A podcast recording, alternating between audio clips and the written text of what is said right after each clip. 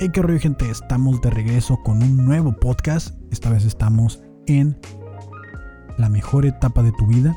Un podcast donde estaré entrevistando a profesionistas que nos contarán cómo fue ese momento en el que pasaron por una transición de estudiante a profesionista.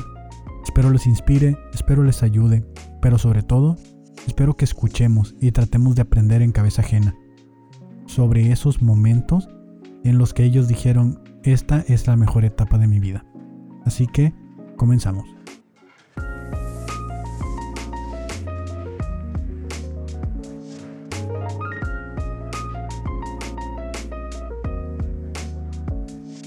Bien, pues como episodio piloto, primero que nada quiero que me conozcan a mí, la persona que va a estar entrevistando a los demás profesionistas.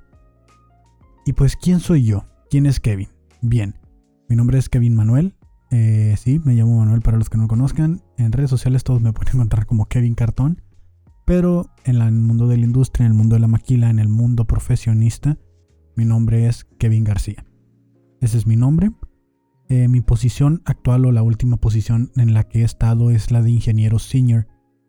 Eh, ingeniero de manufactura senior. Yo soy un estudiante graduado, egresado y titulado de la Universidad Tecnológica de Tijuana.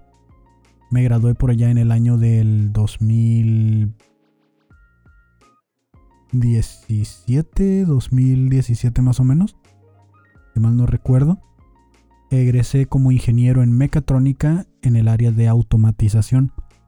Esa fue la carrera que decidí elegir. ¿Por qué elegí la carrera de ingeniero en mecatrónica? Bueno, pues como muchos al inicio de la selección de carreras, o sea, terminando la preparatoria al final, no sabía qué iba a hacer con mi vida. Realmente no sabía qué iba a hacer, realmente eh, para mí en mi mente ahí se acababa. No tenía más objetivos, para mí terminar la preparatoria era el fin. No sabía qué iba a pasar con mí el resto de, de mi vida, no tenía nada planeado, ni siquiera sabía qué carrera elegir. yo creo que a muchos nos pasó eso. Realmente yo la carrera que quería estudiar de un inicio era director de teatro o, cineasta. Realmente lo orienté a, que quería estudiar cinematografía. Mis padres dijeron, no, pues es una carrera bastante cara, bastante matada y muy probablemente no tengas éxito y vas a morir de hambre. ¿Por qué no eliges una carrera primero que te dé dinero? Y esa carrera que te dé dinero, después tú te pagas la carrera que tú desees y en ese momento, pues, como el tiempo corría, tenías que sacar tu ficha de inscripción y todo. Yo estaba en la en CECITE, estaba estudiando lo que era la carrera técnica de mecatrónica. Y pues realmente siempre me ha gustado mucho la electrónica, la tecnología. Entonces dije yo, bueno, mientras no sé qué hacer con mi vida y mis padres no me piensan planear una carrera creativa, que es como yo lo veo, una carrera creativa que, que demandaba más de, que daba pocas esperanzas a ellos, ¿no? Para, para que yo lograra algo. Dije, está bien, voy a continuar con mecatrónica, voy a agarrar una ingeniería en mecatrónica, ya que se me hace sencillo y creo que puedo sobrellevarlo de buena manera. Mm, no me desagrada, me apasiona en cierta manera y pues vamos a darle. Entonces yo considero que la ingeniería es como mi segunda pasión, porque realmente, pues como se podrán dar cuenta y los que me conocen y a lo mejor están escuchando este podcast, la parte creativa que más me apasiona es la parte de, ahora sí, de producir, crear, editar videos, audio, música, podcast, videoblogs, gameplays. Pues lo que a cualquier millennial le gustaría ahora, ¿no? A cualquiera de esta generación que quieren ser todos youtubers, que quieren ser bloggers, pues ahí estaba yo. Desde el 2010, ahí estaba yo, tratando de, de meterme en este mundo de, de youtubers, pero pues mi situación económica no me lo permitió. Comencé con la carrera de mecatrónica, ingeniería en mecatrónica. Los primeros semestres fueron muy sencillos. Para esto yo en la preparatoria trabajaba y estudiaba. Trabajé desde segundo semestre, tercer semestre. Y para terminar la preparatoria tuve que dejar el trabajo porque eh, no podía con las dos. No podía con trabajar y estudiar. No podía cumplir con mis obligaciones de la escuela. Estaba por perder la escuela. Así es. Estuve a punto de perder la escuela ya para finalizar. Tuve que dejar de trabajar para dedicarme a salvar la preparatoria y poder tener un futuro, según mis padres. Entonces, lo que pasó después fue que, pues ya en la carrera, el primer año de carrera no estudié, no trabajé, perdón, sí estudié. Me dediqué a la carrera 100%, tenía este temor sembrado en mi cabeza por mis padres que decía, es que si no estudias vas a morirte de hambre, si no estudias no vas a ser un hombre bien, si no le echas ganas no vas a lograr tus metas, vas a estar debajo de un puente, vas a terminar eh, de pepenador, vas a terminar de mm, pidiendo limosna, no, nadie te va a querer, no vas a ser bien recibido, vas a ser el apestado. Entonces yo creo que todos nosotros, eh, todos los estudiantes, o todos llegamos a tener este temor en algún momento. En el, si no estudio una carrera, si mi carrera no me va a dar dinero, esto va a valer madre. Sin embargo, eh, muchas personas tienen este tipo de conflictos mentales en los cuales están pensando que su carrera no les va a funcionar, que es algo que no les gusta, y toman esa decisión que yo la verdad reconozco o sé a valorar. No, no es valorar, es... solo se los reconozco, me sorprende cuando alguien eh, dice, sabes que esta no es mi carrera, me voy a salir y voy a empezar otra. Yo la verdad no hubiera podido y a mí sí me gustaba la carrera. Entonces, regresando al tema de la ingeniería, a partir del segundo año de ingeniería, yo ya comencé a trabajar. De hecho, creo que apenas iba a cumplir el año estudiando y empecé a trabajar. Empecé a buscar trabajo. ¿Por qué? Pues porque la necesidad así lo marcaba. En la casa no sobraba el dinero y pues nunca me ha gustado estirar la mano para pedir dinero. Esa es, esa es la razón. Realmente no me ha gustado estirar la mano para pedir dinero. Y comencé a buscar trabajo.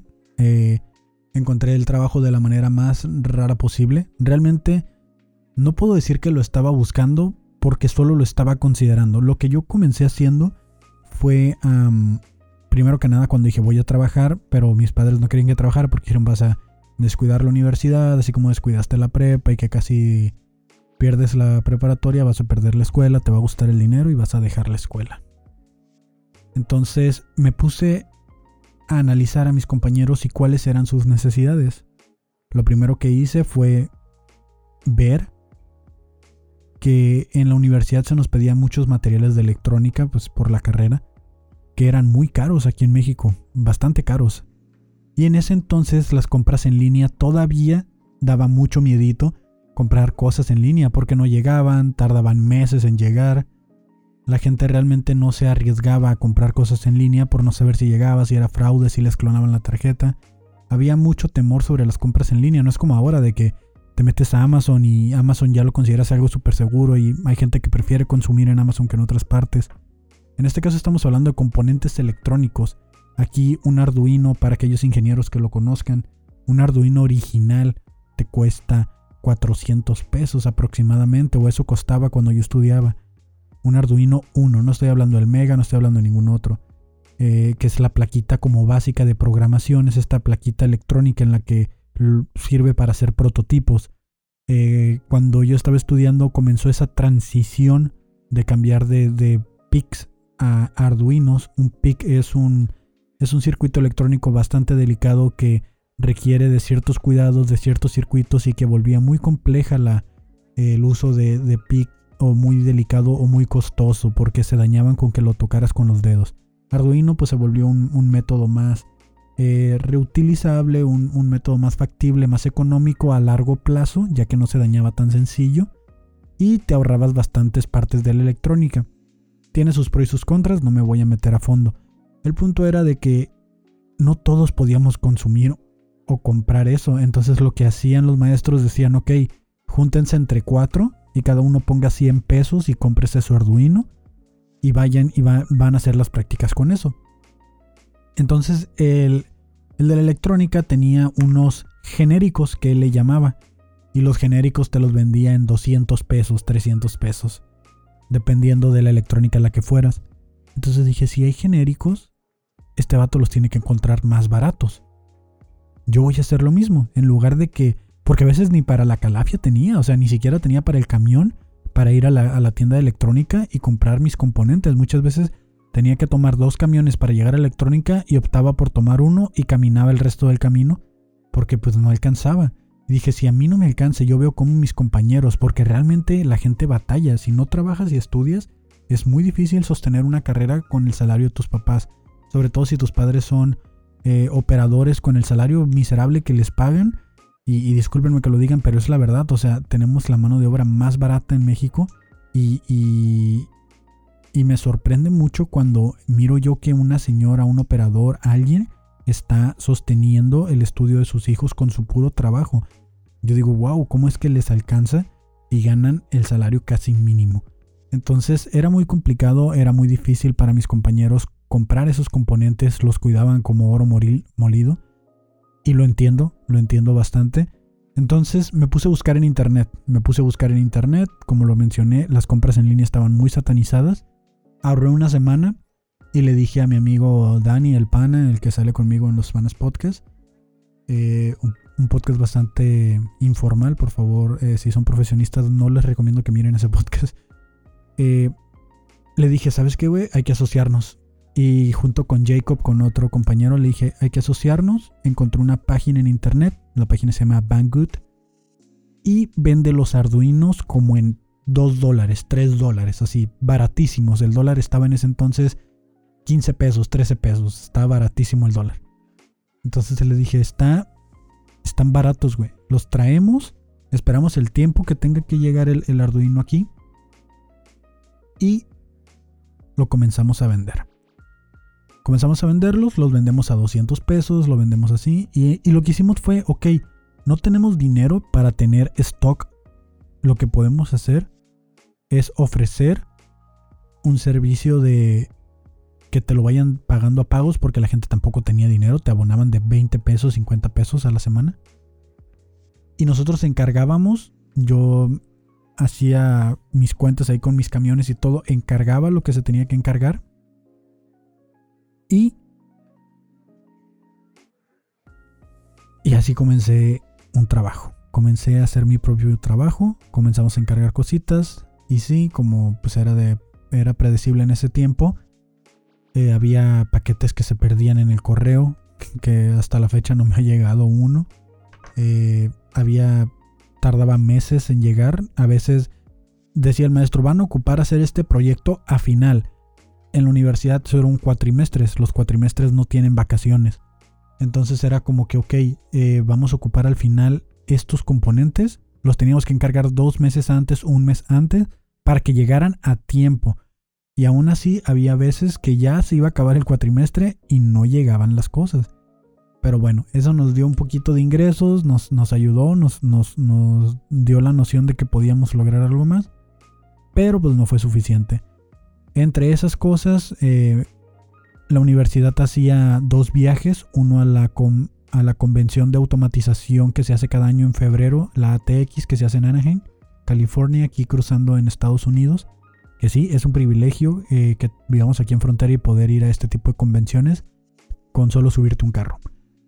Es una convención gratis, te registras, te registras con el nombre de la universidad y puedes ir y miras como lo último en automatización, innovación tecnológica y demás gente que quiere ir a intercambiar tarjetas. Como estudiante, lo súper recomiendo. Es una de esas experiencias que si eres estudiante de ingeniería o de mercadotecnia o de, la rama que quieras, vete a una de esas convenciones. Te va a abrir los ojos. Vas a decir, ok, mi carrera me está enseñando todas estas cosas, pero muchas veces no sabemos para qué sirve la carrera. Entonces, cuando yo fui a esta convención, empecé a ver brazos robóticos, empecé a ver qué era la automatización implementada, empecé a ver eh, líneas de producción, pero yo, yo cuando a mí me explicabas la ingeniería, yo miraba robots peleando, miraba eh, concursos de robótica, de carritos seguidores de línea, miraba un chorro de cosas, eh, balanceos de línea, así, y, pero cuando vas a una convención así, o cuando vas de visita a una empresa, empiezas a aterrizar qué es lo que realmente pudieras lograr con tu carrera. Entonces, en esta convención fuimos de paseo, lo recuerdo muy bien. Ya habíamos ido a la NASA porque también hacen, hacen un paseo al... Bueno, en aquel tiempo cuando yo estudiaba en la universidad hacía un paseo a la NASA al Open House cuando la NASA abre en el Jet Propulsion Laboratory, que también está aquí cruzando, de que muestran como sus proyectos, ¿no? Los proyectos en los que están trabajando. Pues también ya habíamos ido a la NASA. Entonces yo traía mi chalequito de la universidad, el chalequito de la UTT, traía el logo de la NASA. Y traía mi camisa polo que traía una banderita de México. Y gracias a ese merchandising que traía encima como, como equipo deportivo ahí con marcas, se me acercaron dos ingenieros, dos dueños de una empresa que yo no sabía que eran los dueños de una empresa. Y me dijeron, oigan, ¿ustedes vienen de México? Y yo, sí. Y me dice, no les eh, estamos estamos contratando, buscando un ingeniero electromecánico que sepa de maquinaria eh, o un técnico. Por si sabes de alguien, le dices a tus amigos, porque pues íbamos todo el grupo de, de la universidad, nos vio a todos juntos. Les dices a ellos, les dije, ah, sí, yo soy el jefe de grupo, creo que era el jefe de grupo, ni me acuerdo la verdad. Y les dices a ellos para ver quién le interesa el trabajo y estamos contratando, es que acabamos de comprar unas máquinas aquí, dice, y ocupamos que nos ayuden a instalarlas en México. Ah, pues va.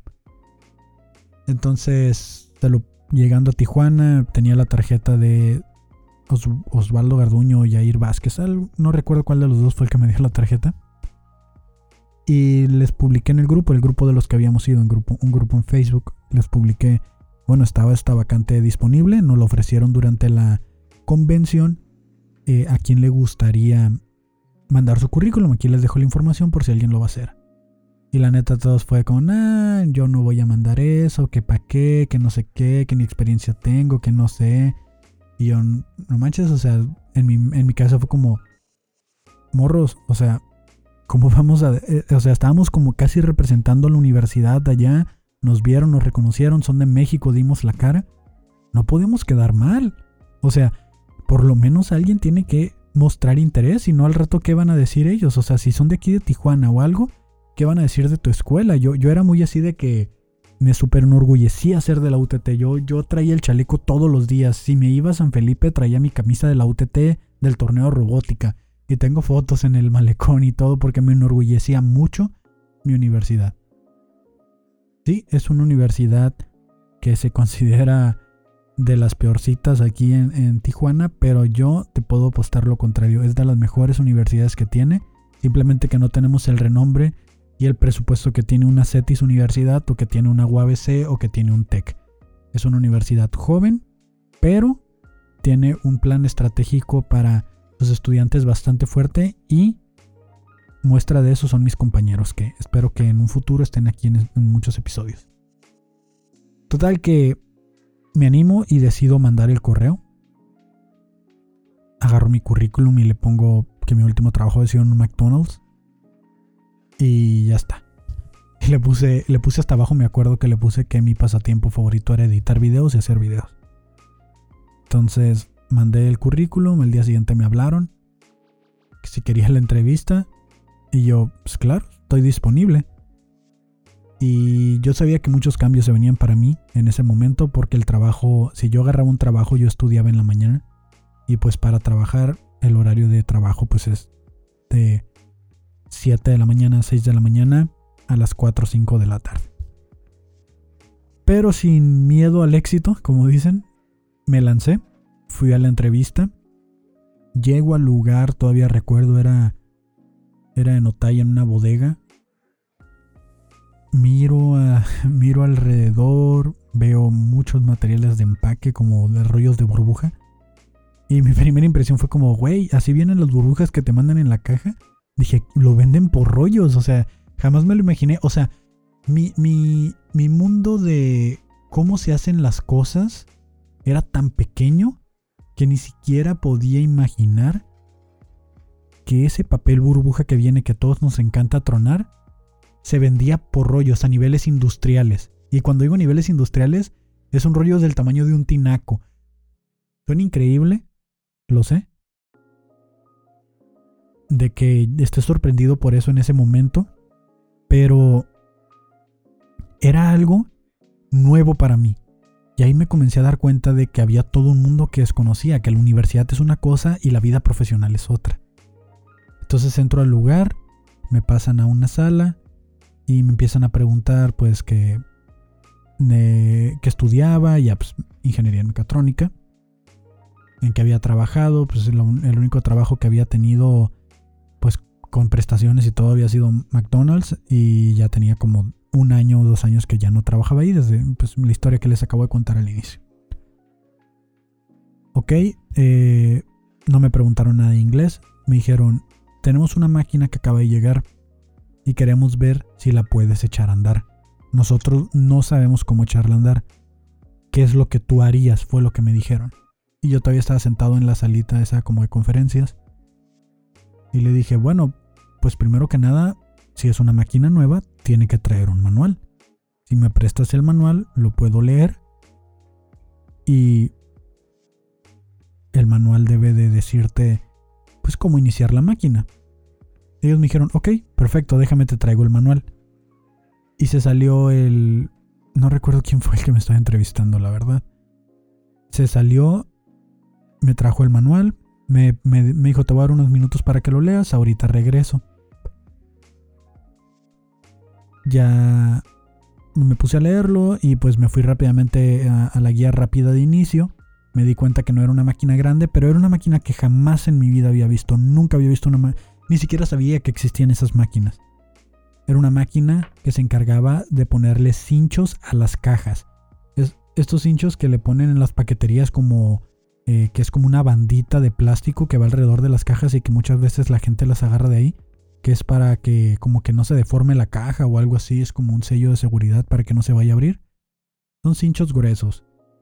Se le llama cincho, otros le dicen cinturones, pero son así como de plástico. Pues esta máquina los ponía automáticamente. Yo no sabía eso. Empecé a leer el manual y lo primero que decía el manual era equipo de seguridad. Y dije, bueno, para empezar ocupo equipo de seguridad. ¿Qué equipo de seguridad se necesita? Pues ahí te decía, se recomienda el uso de lentes, guantes, mandil, botas de trabajo y demás equipo industrial de seguridad. Entonces, pero el que sí te decía ahí como que obligatorio o así prioridad era el uso de guantes y de lentes. Y le dije, bueno, primero que nada, pues la máquina no la podemos encender hasta que ya tengamos o hasta que ya tenga mi equipo de seguridad. Eh, necesitaría que me presten lentes y que me presten eh, que me presten lentes y me presten guantes. Entonces me dicen, sí, claro que sí. Aquí tienes el equipo de seguridad, déjame voy por él. Y ya lo trajeron, me lo puse. Les dije, ¿puedo salir a ver la máquina? Y ya yo con mis lentecitos y todo, la neta estaba nerviosísimo. No sabía qué estaba haciendo. Ellos tampoco sabían qué hacía la... Bueno, sí sabían qué hacía la máquina, la habían visto funcionando en, en Chicago o algo así. Pero a mí no me dijeron nada. Solo me, me dejaban Solo me estaban observando, estaban viendo qué era lo que yo hacía. Entonces, bueno, les dije primero que nada, pues necesito quitar la caja, ya quité la tapadera y cuando la abro es, es una mesa con un rectángulo, así como un arco. Era, era un arco donde tú ponías adentro del arco, ponías la caja y por ese arco salía el cincho y se apretaba. Un mecanismo bastante interesante. Entonces, eh, le digo, bueno, eh, voy a revisar que todo esté bien puesto para poder encender la máquina. La máquina te indique, el manual te indicaba que tenías que poner por abajo el cincho, ciertas cosas que tenías que revisar antes de arrancar la máquina. O sea, un manual siempre te va a decir cómo debes de arrancar una máquina. Si la máquina que te están tratando de enseñar a que arranques o la computadora o el software no tiene una guía de inicio, en algún lado tiene que traerla o la puedes pedir a un proveedor o la puedes pedir al que te está vendiendo la máquina o a quien te está entregando la máquina. O el software o programa o lo que sea. Todo debe de tener por estándar. Si alguien va a crear una máquina, si va a crear un programa, si va a crearte un celular, si va a crearte algo, tiene que traer una guía de inicio. ¿Por qué? Porque a ti lo que te interesa es que la persona la sepa usar en óptimas condiciones, porque si no la sabe usar, después tu producto no lo va a recomendar. Y aparte de eso, pues porque por estándares y calidad te lo piden, ¿no? De que tienes que tener guías de uso de tus equipos. Para no hacer la historia tan larga, eché a andar la máquina. Funcionó. No supe cómo le hice. Hizo giras la primera caja, recuerdo. Estaba muy apretado, tenía que ajustarse tensiones y otras cosas.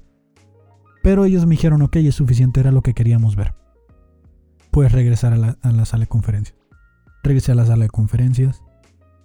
Me tuvieron ahí esperando como unos 10 minutos, yo creo. Y en eso entró Osvaldo, me acuerdo. Alias Ozzy. Entró Oz y me dijo, ¿cuánto quieres ganar? Y le dije, pues es que la verdad, no tengo una referencia de cuánto ganó un técnico, porque el puesto era para técnico como electromecánico o algo así. Le dije, la verdad no tengo una referencia, o sea, no, nunca, nunca pensé llegar tan lejos, no, es como no pensé, no, no pensé en números.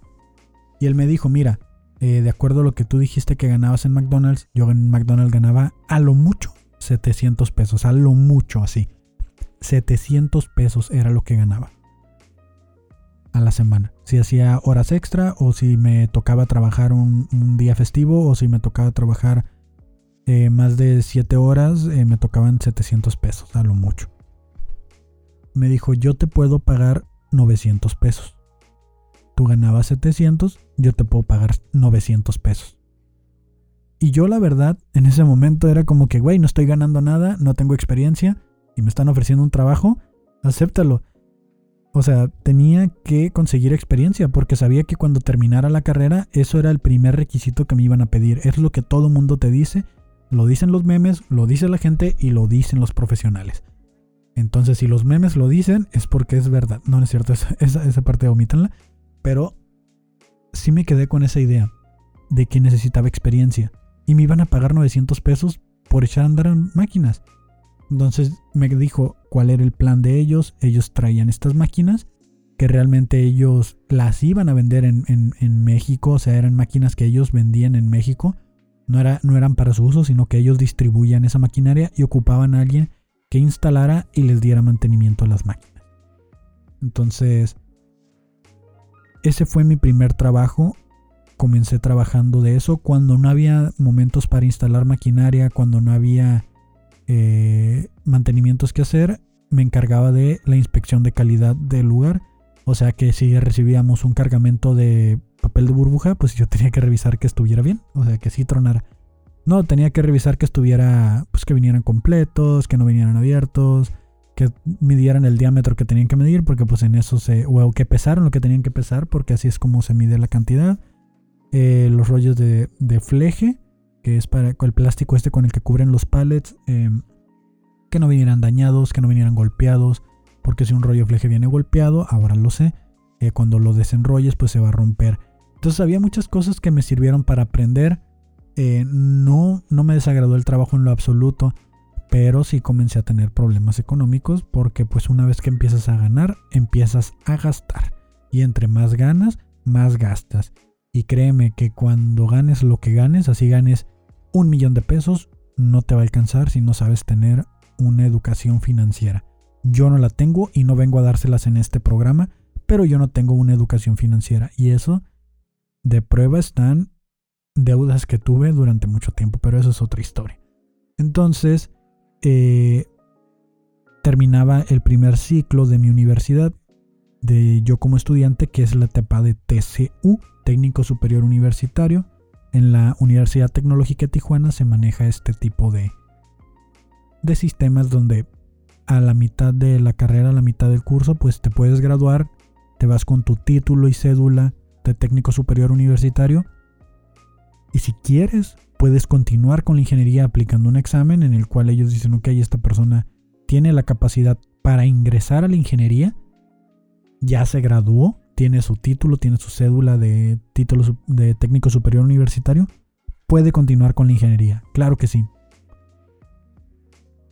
Y como era predecible de mí, yo andaba por la calle de la amargura en ese tiempo. ¿Por qué? Pues muy sencillo. Tuve que hacer cambio de turno. Tuvo que cambiar mi vida completamente, como se los comenté. Empecé a desanivelarme en cuanto a ponerle atención a la escuela, cumplir con el trabajo, aprender en el trabajo, porque de querer o no, yo tenía que llegar a estas, a estas empresas cuando se instalaba una maquinaria, y que esta es una lección que quiero compartirles para que no se desanimen cuando inicien a trabajar porque les va a pasar, a todos les va a pasar. La gente te discrimina por ser joven. La gente te va a discriminar por no tener experiencia. La gente va a quererte pisar, va a querer pasar sobre ti por ser joven y no tener experiencia. Y si tu imagen personal y esa imagen que proyectas y cómo los demás te perciben es de alguien, pues vamos a decirlo, sin malicia o como le dicen en la maquila, sin colmillo, puta, te comen vivo. No sé por qué, pero eso hacen. Y lamentablemente se contagia. ¿Por qué? Porque me ha tocado ahora que ya tengo más tiempo, que o sea, son seis años, o sea, tampoco voy a decir que puta, el vato que tiene 30 años de experiencia, pero miro inges o miro practicantes que llegan con toda la actitud, pero se les ve que, o sea, digo yo, ya sé por qué me trataban así. O sea, vamos a avanzar un poquito más, pero ya sé por qué me hablaban así. Ya sé por qué hacían este pinche morro que me va a venir a decir a mí, este morro que vas a ver, y que tú no me vas a venir a decir a mí que para cuando tú ibas naciendo yo ya tenía 10 años pegándole chingazos a esta madre.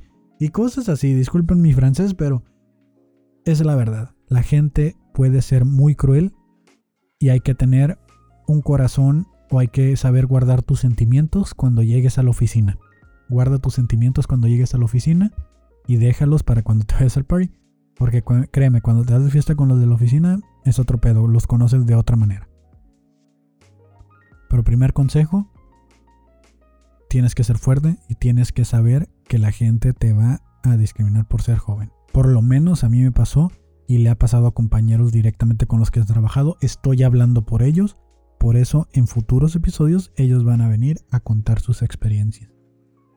Entonces, comenzando en este trabajo, yo tenía que ir a hacer instalaciones y entrenar, capacitar a gente que tenía años, años trabajando con máquinas de empaque que ya eran modelos viejísimos y la empresa dijo, ¿sabes qué? Pues vamos a actualizar los equipos de empaque, vamos a invertir en algo nuevo. Y era donde yo entraba. Yo llegaba con mi maquinita, última generación, eh, modelo 2015, 2016, ya no recuerdo exactamente qué año era.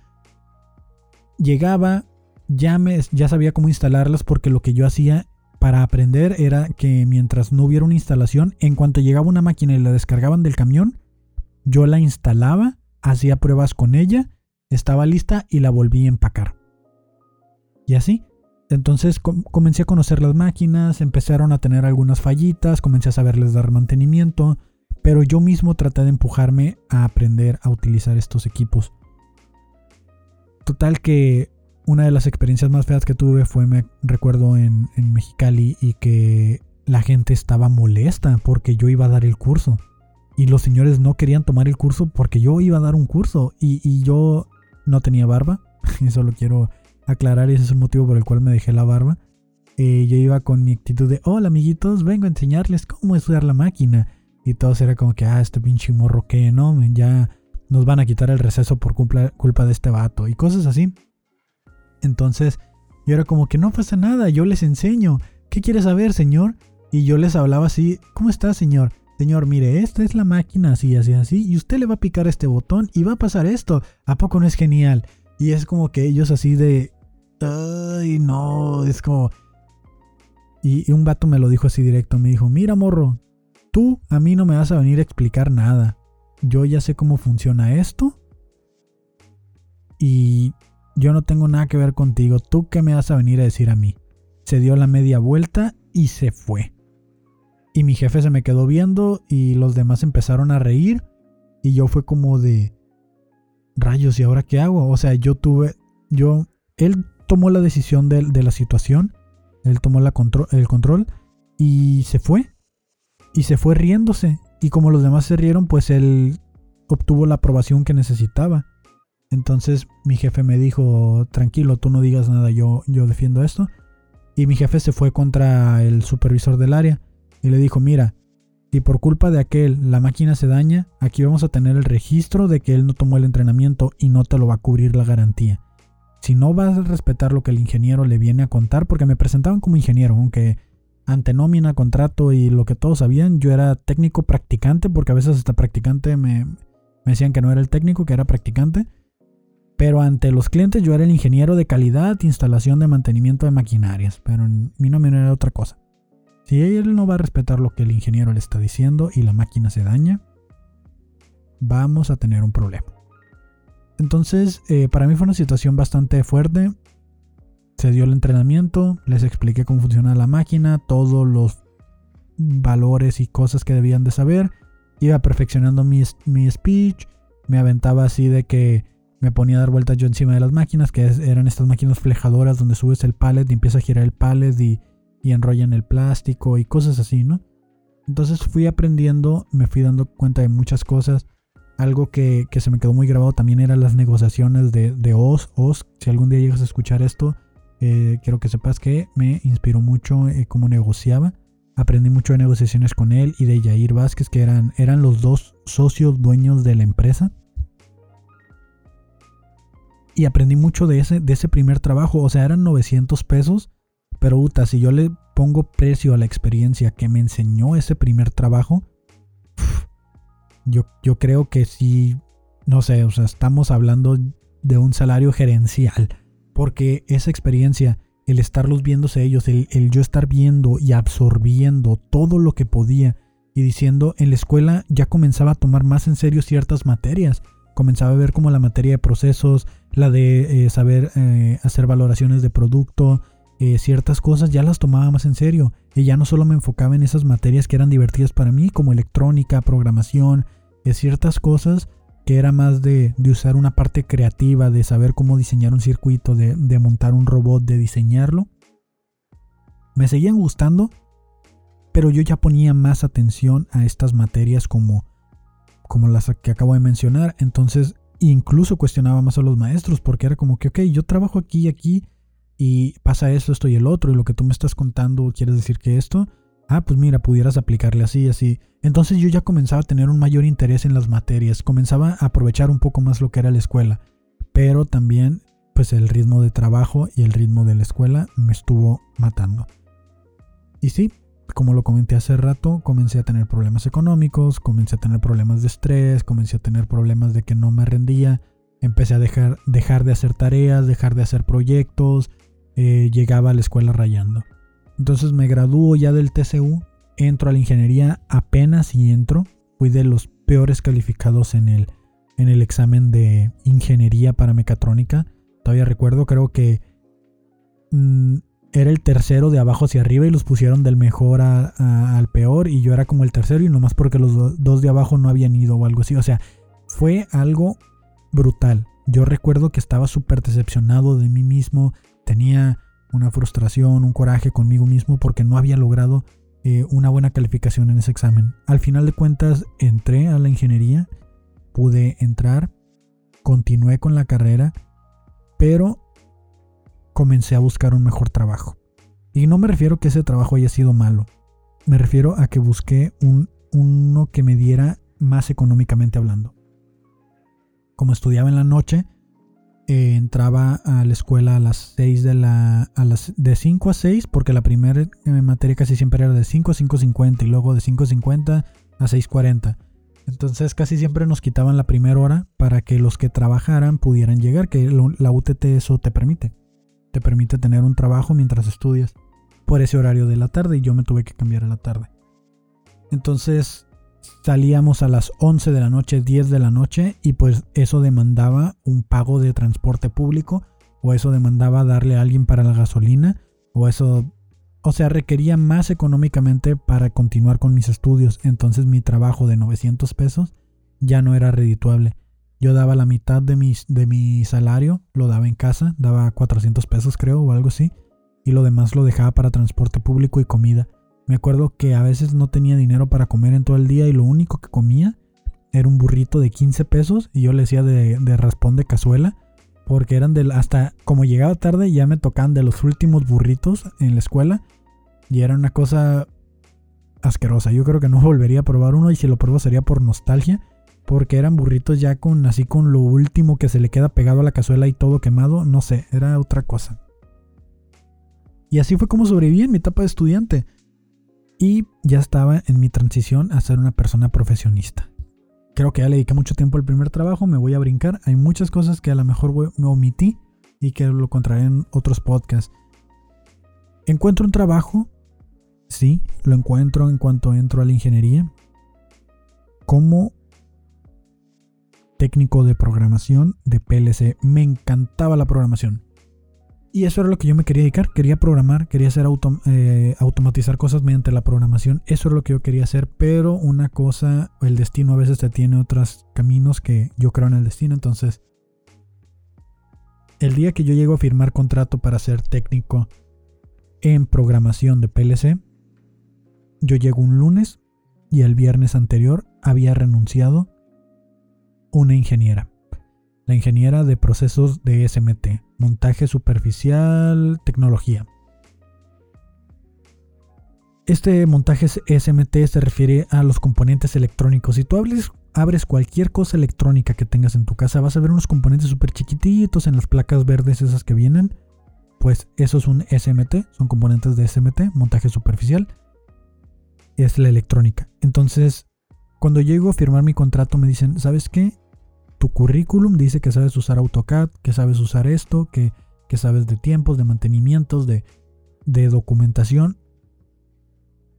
Encajas perfectamente en el perfil de un ingeniero, pero no tienes la experiencia. Pum, primer strike, no tenía la experiencia. Al no tener la experiencia, me dice, te podemos dar un mes de prueba como ingeniero. ¿Te animas? O sea, ¿te animas? Que alguien te diga eso, o sea, quieres estar un mes de prueba como ingeniero, ¿te animas? Y si en ese momento le dices tú, no, la neta no me animo, mejor ni te quedes, ni siquiera por el puesto por el que ibas, vete de ahí. Si no tienes la capacidad de animarte a salirte un poquito a que te reten en ese tipo de cosas, salte. Anímate, aviéntate. ¿Qué puede pasar? Es un mes, el trabajo seguro lo tienes el otro, el de técnico. Aviéntate. Eso me dije a mí mismo en ese segundo. Le dije, claro que sí me animo. Y me iban a pagar 1500 eh, pesos, recuerdo, por ser técnico en programación. Para mí súper bien porque era casi el doble de lo que me iban a pagar, eh, lo que me estaban pagando en la otra empresa. Que de hecho me pidieron que me quedara y que me igualaban el salario, pero para mí fue como...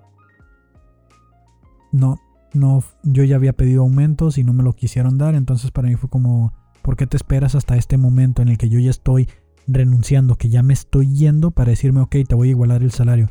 Siento que en ese momento es como una relación, ya está muy dañado, me tengo que ir, no me puedo quedar. Eh, eso, eso pasó por mi mente, además que para mí era como es técnico en programación de PLC y a mí eso es lo que me gusta, voy a aprender más. Pues sí, fue una empresa muy eh, amable, fue una empresa un tanto controversial, no voy a dar muchos detalles. Era una empresa que había como un ambiente muy familiar interno, pero como en cualquier familia existían los pleitos internos. Yo entré como ingeniero, soy el nuevo ingeniero, me presentan con mi jefe directo, el ingeniero Francisco Arellano, le mando un saludo donde sea que esté, no he vuelto a saber de él desde entonces. Y él me comienza a decir, mira, pues la ingeniera se fue y ahorita lo que ocupo que me ayudes es hacer esta documentación. Me dice, ¿sabes usar la computadora? Y yo me, yo, yo me, me sorprendió la pregunta que me dijera, ¿sabes usar la computadora? Yo dije, pues la ingeniera es que se fue, ¿qué expectativas dejó? O sea, ¿qué está pasando? ¿Por qué me pregunta que si sé usar la computadora? Yo, sí, sí, sí, sí, sí la sé usar. O sea, no supe si fue como sarcasmo o qué pasó. Me dice, ah, ¿en serio? Dice, bueno, pues ya nos ahorramos un poco de tiempo. Y yo, wow. Me dice, mira, lo que hacía la ingeniera era esto. Y me enseña una ayuda visual estas ayudas visuales que son como las hojas de proceso, donde tú redactas cómo sería el proceso de, de, cómo se debe hacer una operación paso por paso, un instructivo, un manual, lo que comentaba al principio, que todo proceso debe tener. Entonces, ah, ok, sí, me dice, mira, ocupo que esta fotito te la pongas aquí. Y yo no sé, dije, me, otra vez dije, la barba no está funcionando, ya para ese momento ya me dejaba la barba. Y dije, mm, ¿por qué me habla así? O sea, entonces yo ya me puse a hacer ciertas cosas y luego me dijo, mira, ella hace estas cosas, hacía estas cosas de toma de tiempos, hacía, llevaba estadística y todo lo llevaba en hojas. Y yo lo digitalicé, lo metí a Excel, me metí a PowerPoint, o sea, cosas súper básicas. Pero para ellos hizo la diferencia. Me dijeron, no, que eres un crack de la computación y que no sé qué, o sea, en ese momento me volví la persona que más sabía de computación en la empresa. Así es, se dedicaban a montar componentes electrónicos en placas electrónica súper tecnología así chiquitita, pero no sabían ni cómo lo hacían. O sea, El programador era una eminencia, al señor Julio le mando un saludo donde esté. Él sabía de su programación, sabía de sus maquinarias, sabía todo, pero era el que sabía. Los demás no sabían tanto. Entonces, este tipo de cosas que a veces uno no valora como saber utilizar, eh, que muchas veces gente se ríe cuando lo pones en el currículum, paquetería de Office, eh, uso de computadora e impresora. Digo, muchos dicen, y digo yo también, ¿por qué ponen esto en el currículum? Pero cuando llegué a ese momento me di cuenta del por qué. O sea, realmente hay gente que no sabe. Y el que tú sepas cualquier cosa puede hacer la diferencia. Cualquier cosa que hayas aprendido en la escuela, en una práctica. Porque hay cosas que a mí me sirvieron de prácticas, como lo de eh, para ser el técnico de programación en PLC. Eh, yo tenía puesto en mi currículum que había desarrollado un proyecto en la que restauré seis módulos de PLC. Entonces desde ahí ya era como que, ah, ok, pues sabe de PLCs, ¿no? Entonces ya con eso me ayudaba. O sea, desde ahí, desde mis prácticas, proyectos que había realizado, véndelos. Esa experiencia que adquiriste, aunque hayas sido estudiante, ponla en tu currículum. O sea, si no tienes una experiencia desarrollada, ponle en tu currículum proyectos que hayas hecho. Yo tenía mis videos y siempre grababa videos de mis proyectitos, de que hice esto, que hice aquello, y ahí lo ponía. Y créeme que en todas estas entrevistas de estos largos seis años, todo eso me ha servido. Duré en esta empresa coreana dos años. Me voy rápido porque ya va para la hora esto. Dos años en la cual aprendí un chorro de cosas. Me explotaron a más no poder, claro que sí. ¿Por qué? Pues porque era estudiante, todavía no terminaba mi carrera. De hecho, estos dos años que estuve ahí fue hasta que terminé mi carrera. Terminé mi carrera y yo me seguía sintiendo como un estudiante.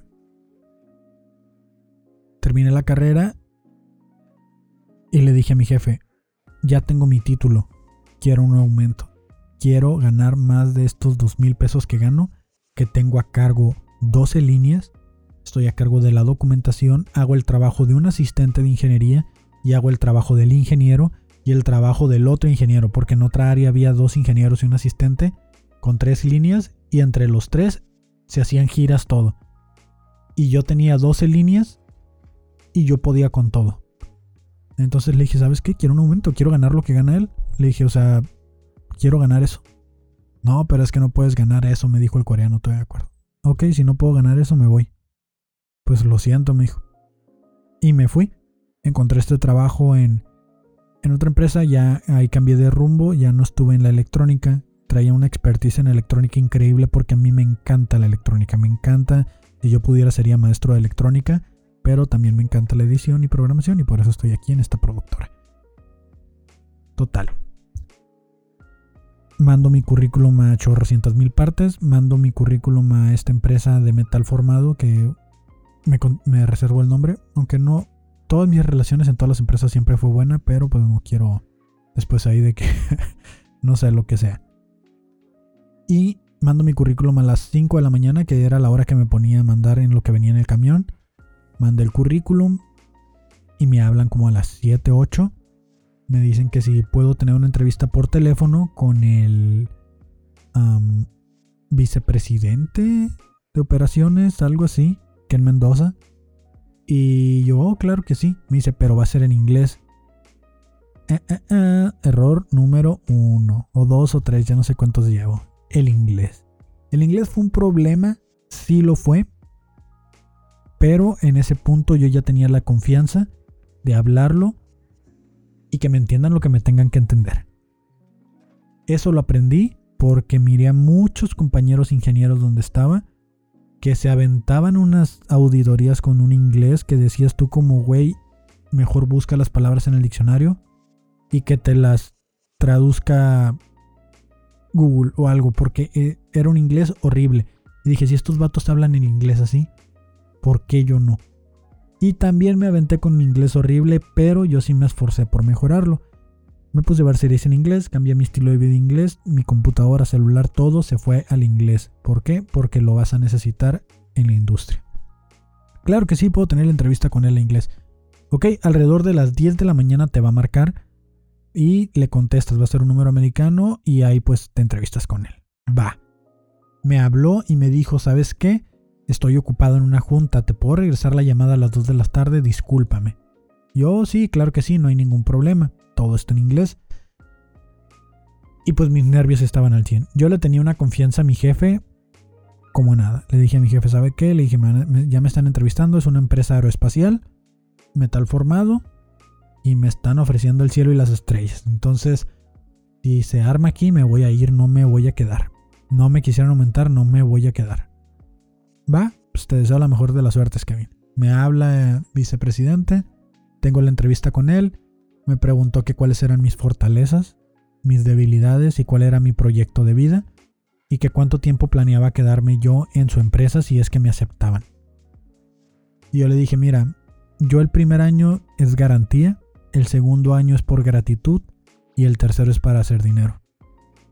O al revés, algo así le dije yo, pero le dije que si yo a los dos años no había hecho algo, si a los dos años yo no había hecho un proyecto, yo no había desarrollado algo que a mí me hiciera creer que crecí dentro de la empresa profesionalmente y aparte le agregué valor a la empresa, yo me iba a retirar. Entonces, entonces llegó el momento, me aceptaron, renuncié en el otro trabajo, llegué acá y estuve casi los dos años. Y en ese momento yo ya era todo un profesionista. Comencé a dejar de ser ese niño, ese practicante, ese estudiante al que nadie tomaba en serio. Ese día, es en ese momento ya, en esa etapa, ya me había convertido en un ingeniero. Fue cuando me di cuenta que ya era todo un profesionista.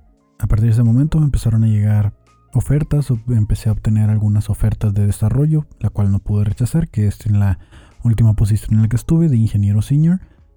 Pero durante toda esa etapa de desarrollo también me tocó conocer y lidiar con algunos otros practicantes que estaban pasando por esa etapa en la que yo ya había pasado. Y me es muy grato decir que, que los pudimos ayudar. Mm, y digo pudimos porque todo el equipo de ingeniería colaboró para que esas personas se desarrollaran. Y a pesar de que a nosotros nos tocó un inicio difícil, es bueno saber que las nuevas generaciones están apoyando el desarrollo de las generaciones que, que están que vienen atrás de nosotros, ¿no? Para no alargar mucho más esta introducción a este piloto, pues eh, simplemente eh, último trabajo que tuve, ingeniero de manufactura senior, de manufactura senior, en ese puesto, me tocó lidiar, me tocó enfrentarme a una entrevista bastante agresiva, bastante... Fue un reto muy grande.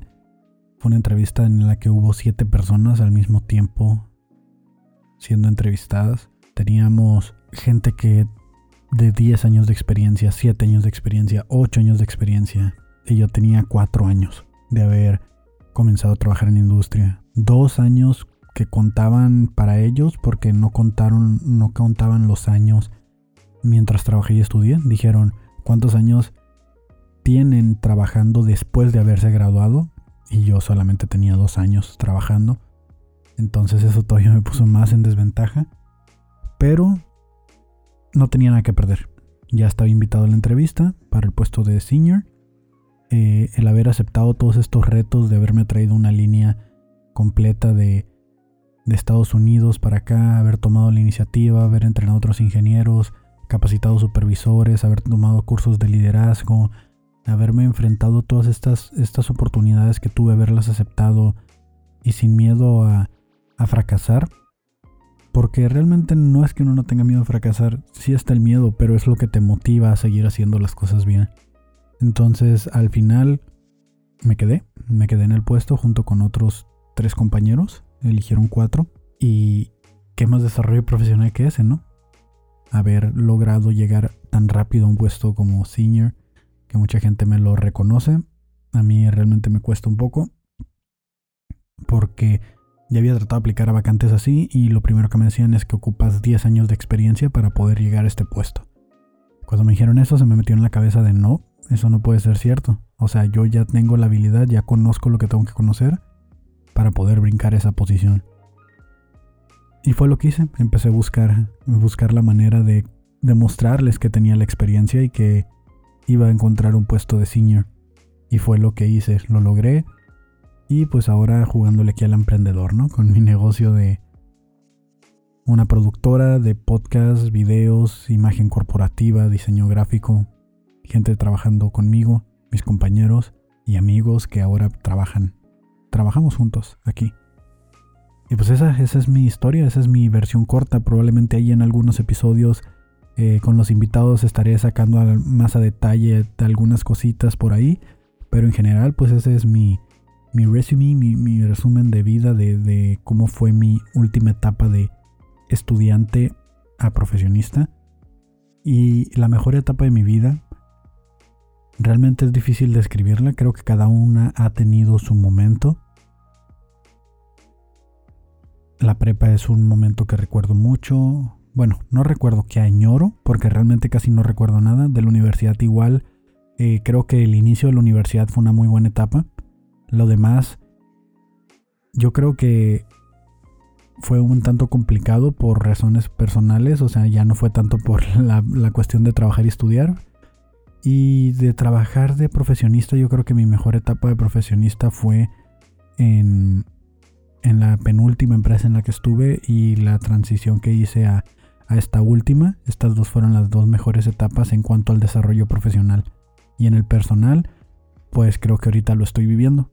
Con mi emprendimiento, con mi desarrollo, haciendo una introspección en lo que, lo que he hecho y lo que he avanzado. Creo que ese es el mensaje que les puedo dejar, ¿no? Creo que siempre está en el momento en el que estemos viviendo es la mejor etapa, porque no sabemos qué viene en el futuro que pudiera ser peor o pudiera ser mejor.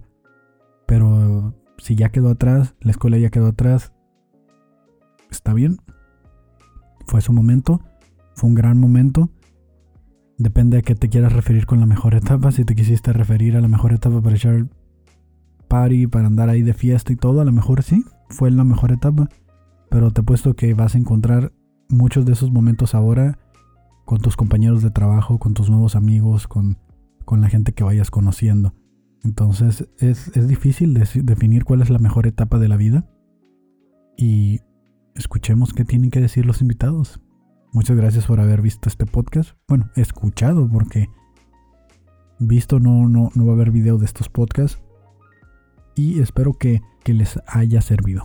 Que les haya ayudado a, a no sé, motivarse, a, a seguir adelante, a hacer preguntas, a tomar alguna decisión. Pero no se queden con mi experiencia. Pásense al siguiente episodio. Vayan al siguiente. Escuchen al siguiente, al, primer invitado. Todavía no sé quién es. Pero vamos a escuchar qué tienen los demás que decir. Mi nombre fue Kevin. Lo voy a dejar así. Mi nombre es Kevin. Me pueden encontrar en LinkedIn, la red profesional como Kevin García. Y pueden encontrar este contenido en la página de Carto Inc. junto con otros podcasts más informales que producimos. Y pues nada, hasta la próxima.